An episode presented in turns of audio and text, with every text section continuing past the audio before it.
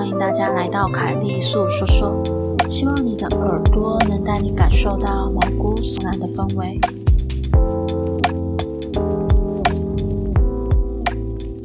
故事开始哦。面对未知的危险与黑暗，当人们尖叫逃跑的时候，我们总是与人群反方向，冲向那令人恐惧的地方。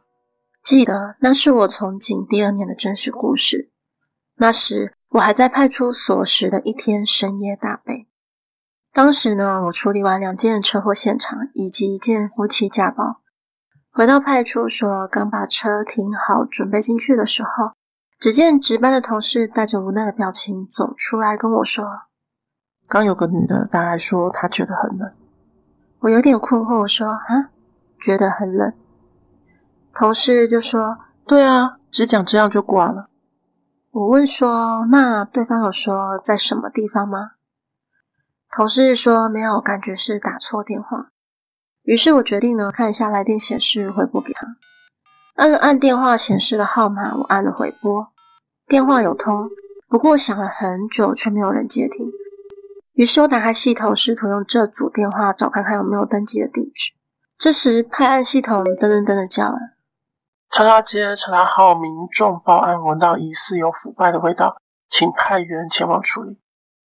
我看了看值班同事，他露出了一种非常愧疚的表情。我请他持续帮我打电话联络刚刚来电的号码，自己则戴着口罩、手套与封锁线，准备去现场。到了派案地点，我果然闻到一股特别的味道扑鼻而来。这味道我之前有闻过了，所以我算是有经验了吧。我知道里面可能有东西。人体器官较其他动物复杂，所以死亡的时候若没有及时处理，天气热的话，一两天便会开始产生尸臭味。那个味道啊，比老鼠死掉的味道还要臭上 N 倍。现场呢，大门生锁，没有被破坏的痕迹，只听到里面一直有电话声传来。我询问报案的邻居，他表示这间呢是个独居女生。我只知道他大概三十几岁吧，平时与这个女的也没什么太多互动，这几天都没有出门，也没有看到有人出现。是今天他聚餐回家经过的时候才闻到有怪味道。我敲门询问无人回应后，打电话给辖区的里长及消防队。而等待里长与消防队到场的时候，大门深锁的里头仍然有电话声响着。在这漆黑静谧的夜里，电话声显得格外嘈杂。由于时值深夜，警察、里长及消防队的出现，自然会引起附近民众的注意与围观。里长还很热心的跟我说：“哎，等一下我陪你进去看里面怎么样？”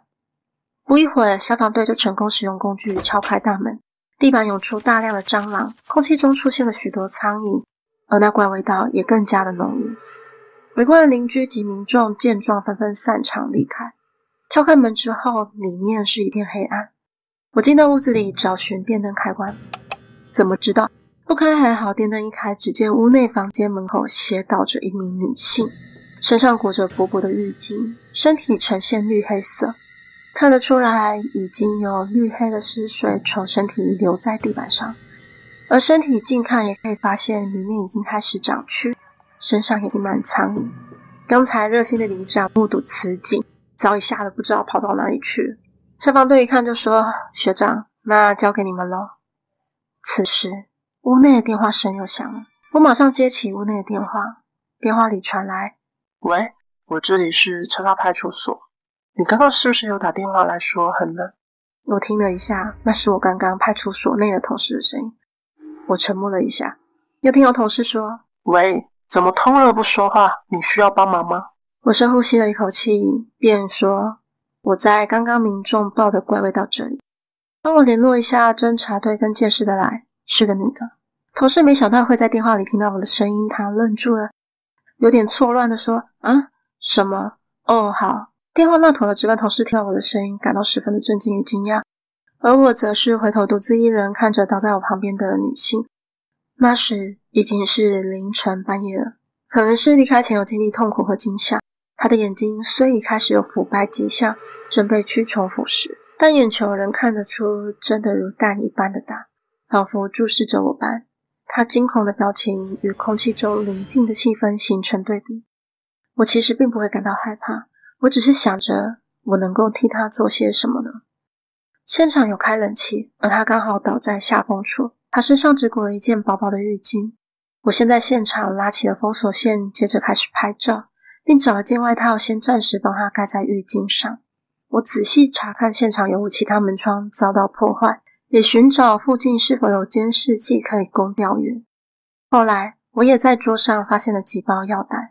隔天法医验尸过后，死因为急性心肌梗塞，身上并没有其他外伤，而且呢，死者平时也有用药的习惯。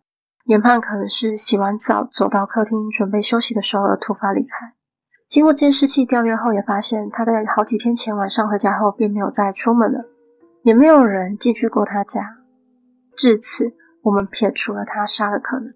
可是，那通打到派出所来说好冷的电话，到底是谁打的呢？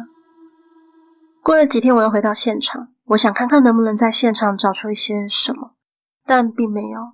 在现场，我没有什么特别的发现，而那味道，即使过了几天，现场已经被清理干净，还是可以闻到一阵一阵的怪味道，全身上下乃至我的五官都充斥着那个味道。那天我回到单位，又再次打开了录音系统，听了听那一天来电的内容。我好冷啊！当时大门深锁，屋内的门窗也没有被破坏的痕迹。我担心有所遗漏，连路口的监视器也一起查看，却始终一无所获，就是没有看到有人在死者进屋后跟着进屋或从屋子里走出来。就在这件事情过后的某一天中午，我一个人在休息室办理业务，繁杂琐碎的业务实在令人烦心。办着办着，不知不觉我就在椅子上昏昏睡去。恍惚间，我的耳边似乎传来了女生的声音，她轻声地说：“谢谢你。”谢谢你那天帮我盖上外套。听到声音后，我马上惊醒。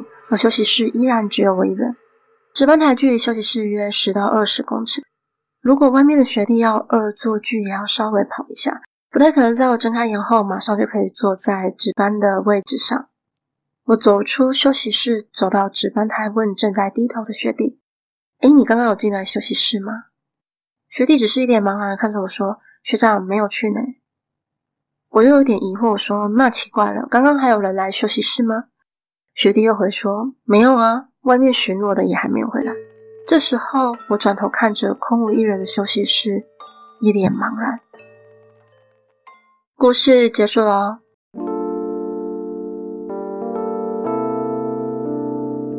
今天的节目就到这里喽。欢迎在 First Story 的留言区留言给我，也可以到 YouTube 或是 FB 粉专找我。下次你想听听什么故事呢？我们下次见喽。